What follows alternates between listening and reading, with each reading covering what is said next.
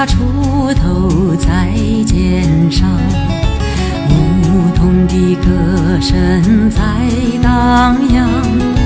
哦哦哦，他们唱，还有一支短笛音乐在吹响。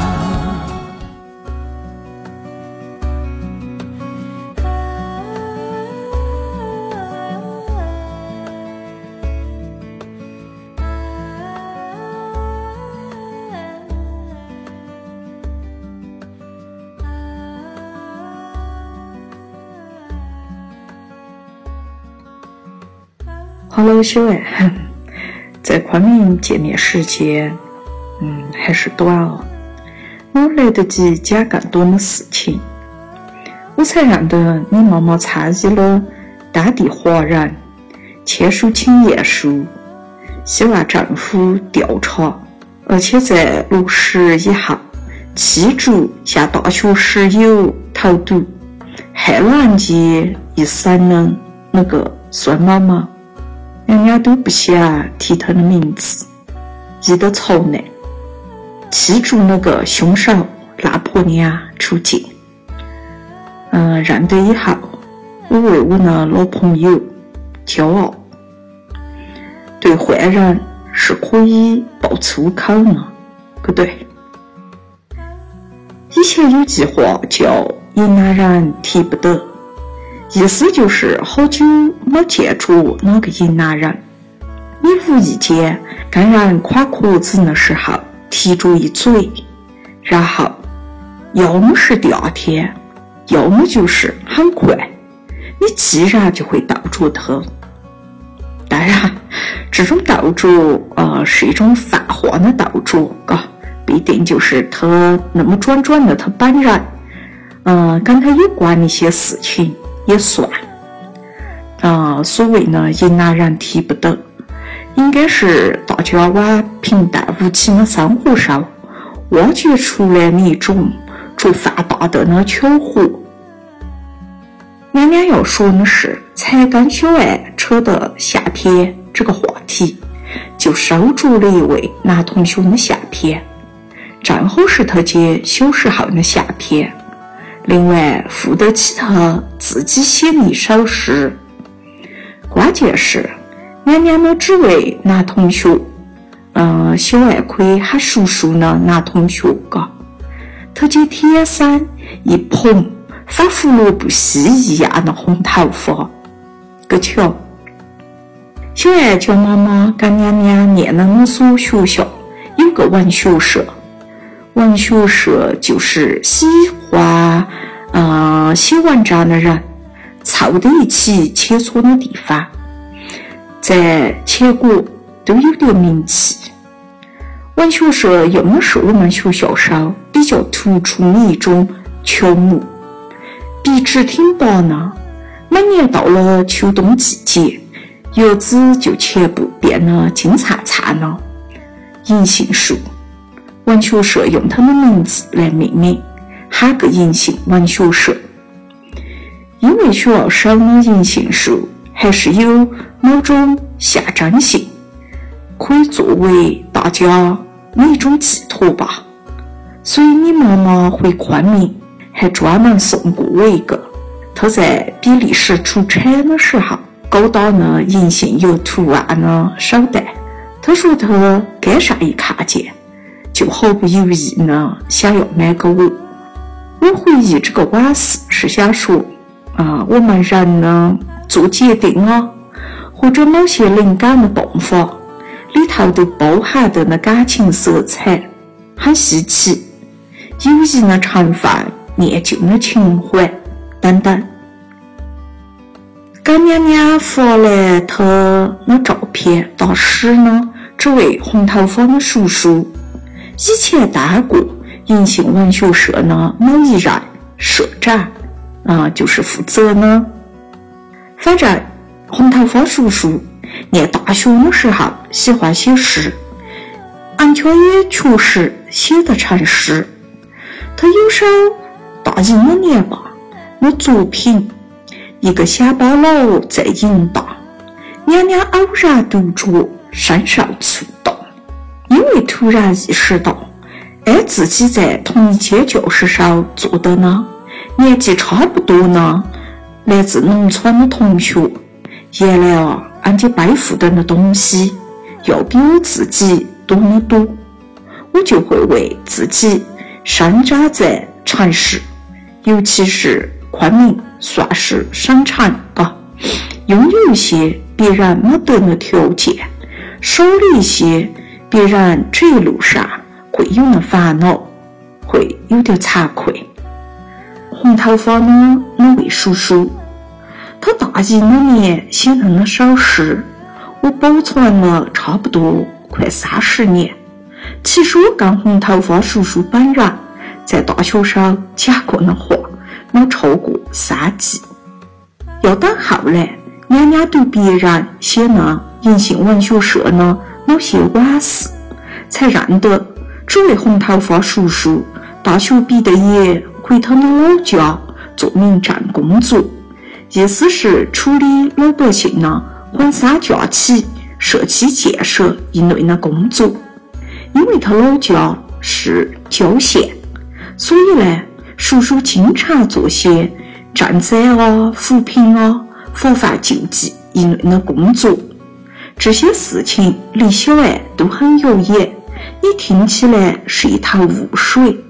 我概括一下，意思是红头发叔叔的工作基本上是在帮助穷人，帮助老百姓。去年哦，已经是前年了。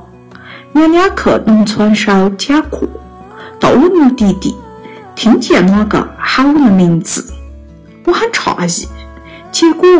一看，有位男士过来问我，可还记得他？我看见他呢，一蓬红头发，当然就想起来他是哪位了。倒是真的，我其实记不得他那相貌了。嗯，叔叔说他在志愿者的名单上看见娘娘的名字，挺晓得可会是我。所以他就往他正在参加的一个会议上悄悄的缩出来，来落实一下。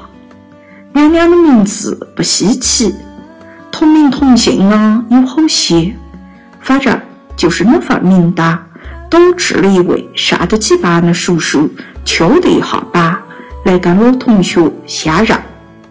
当时留了个联系方式，也就过去的了。又隔了好久。娘娘才收着这位红头发叔叔发来的一首诗，说是请我批评一下。啊，我这个人咋个说呢？偏憨，敷衍不来，在意年轻时代的同学，绝大部分也是纯洁的关系，很难得。我就认认真真的读了、写了，老老实实的写了一段感受，回发给他。算是交的作业，该提的意见也都提了。发出去的时候也迟疑着一下，想得起俺这个会被我扫了兴，接受不了。发出去也就过得了。结果过了一久，叔叔回复了一大段，看来他是花了些时间消化。回复的内容蛮正常的。他应该是真心希望找娘娘款款。这回也是，娘娘发现他发来的相片的时候，原来俺姐先后发了三个版本的诗过来。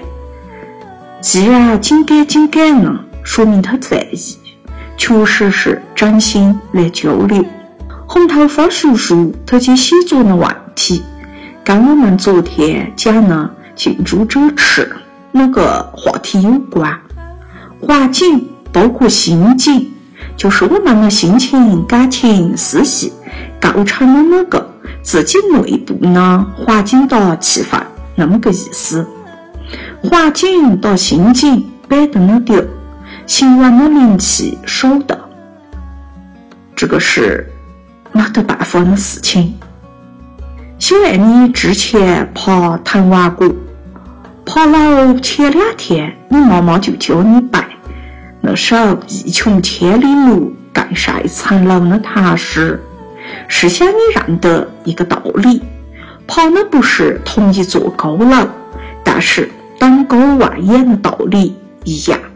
写东西也是，除了写作有技巧可言，还要在思想的深打眼这两个方面多做一些爬楼。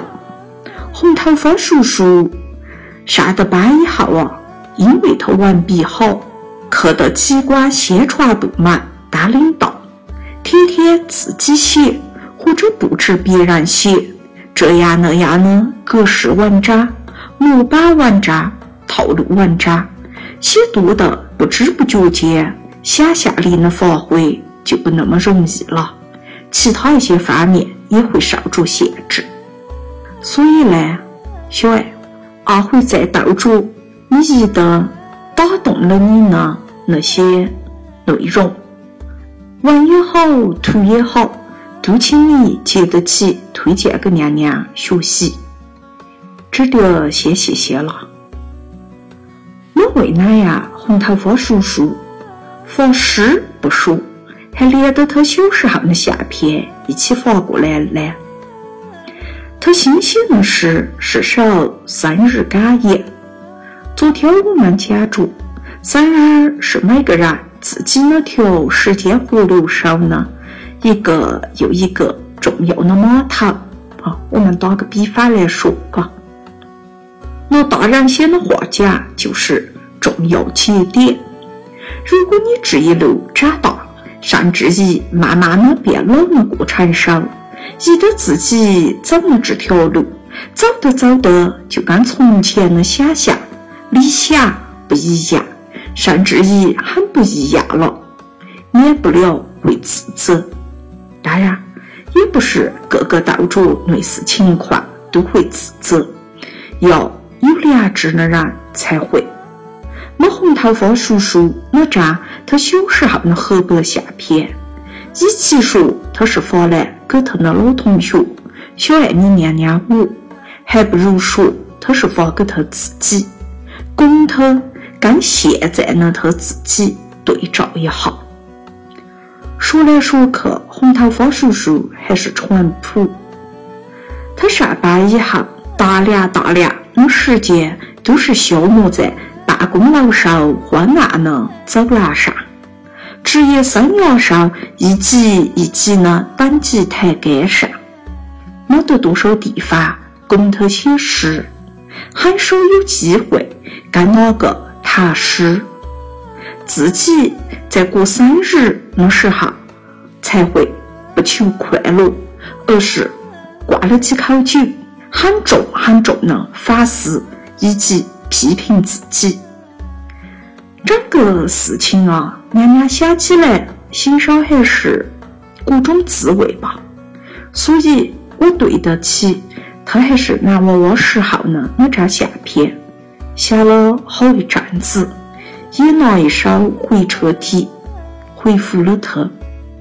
我们中国人有句话叫做“人在江湖”。身不由己，确实，好多时候，不管是工作上、平时跟人往来，甚至于自己呢大家庭、小家庭上，都会斗着不得不违背自己的意愿去做的一些事情。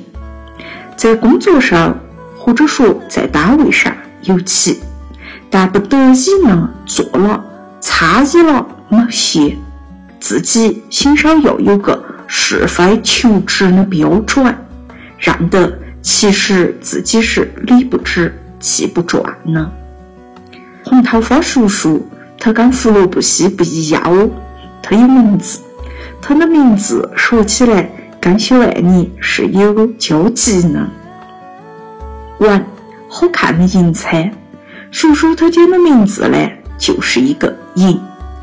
你们银彩打打夜血，就抵防天上的奔马。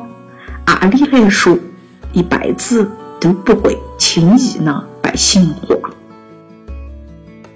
小爱，你妈妈讲特听说，长大要约得起好朋友开赌场，捉金主了。她担心你们几位小朋友的道德观出了问题，跟我说了一下，我跟他推荐了个游戏，就是你也玩过呢，《Red Dead Redemption》。我跟你妈妈讲，她不玩也可以了解一下，比如游戏上的那个赌机到底是会哪子事。我猜你到你的朋友对于赌场的认识，大概也是靠玩游戏啊之类认得的吧。那如果你愿意跟我透露一下，至少此刻。我对得起小爱的照片，嗯，我是有点难以想象你成为一位督级呢领导的模样呢。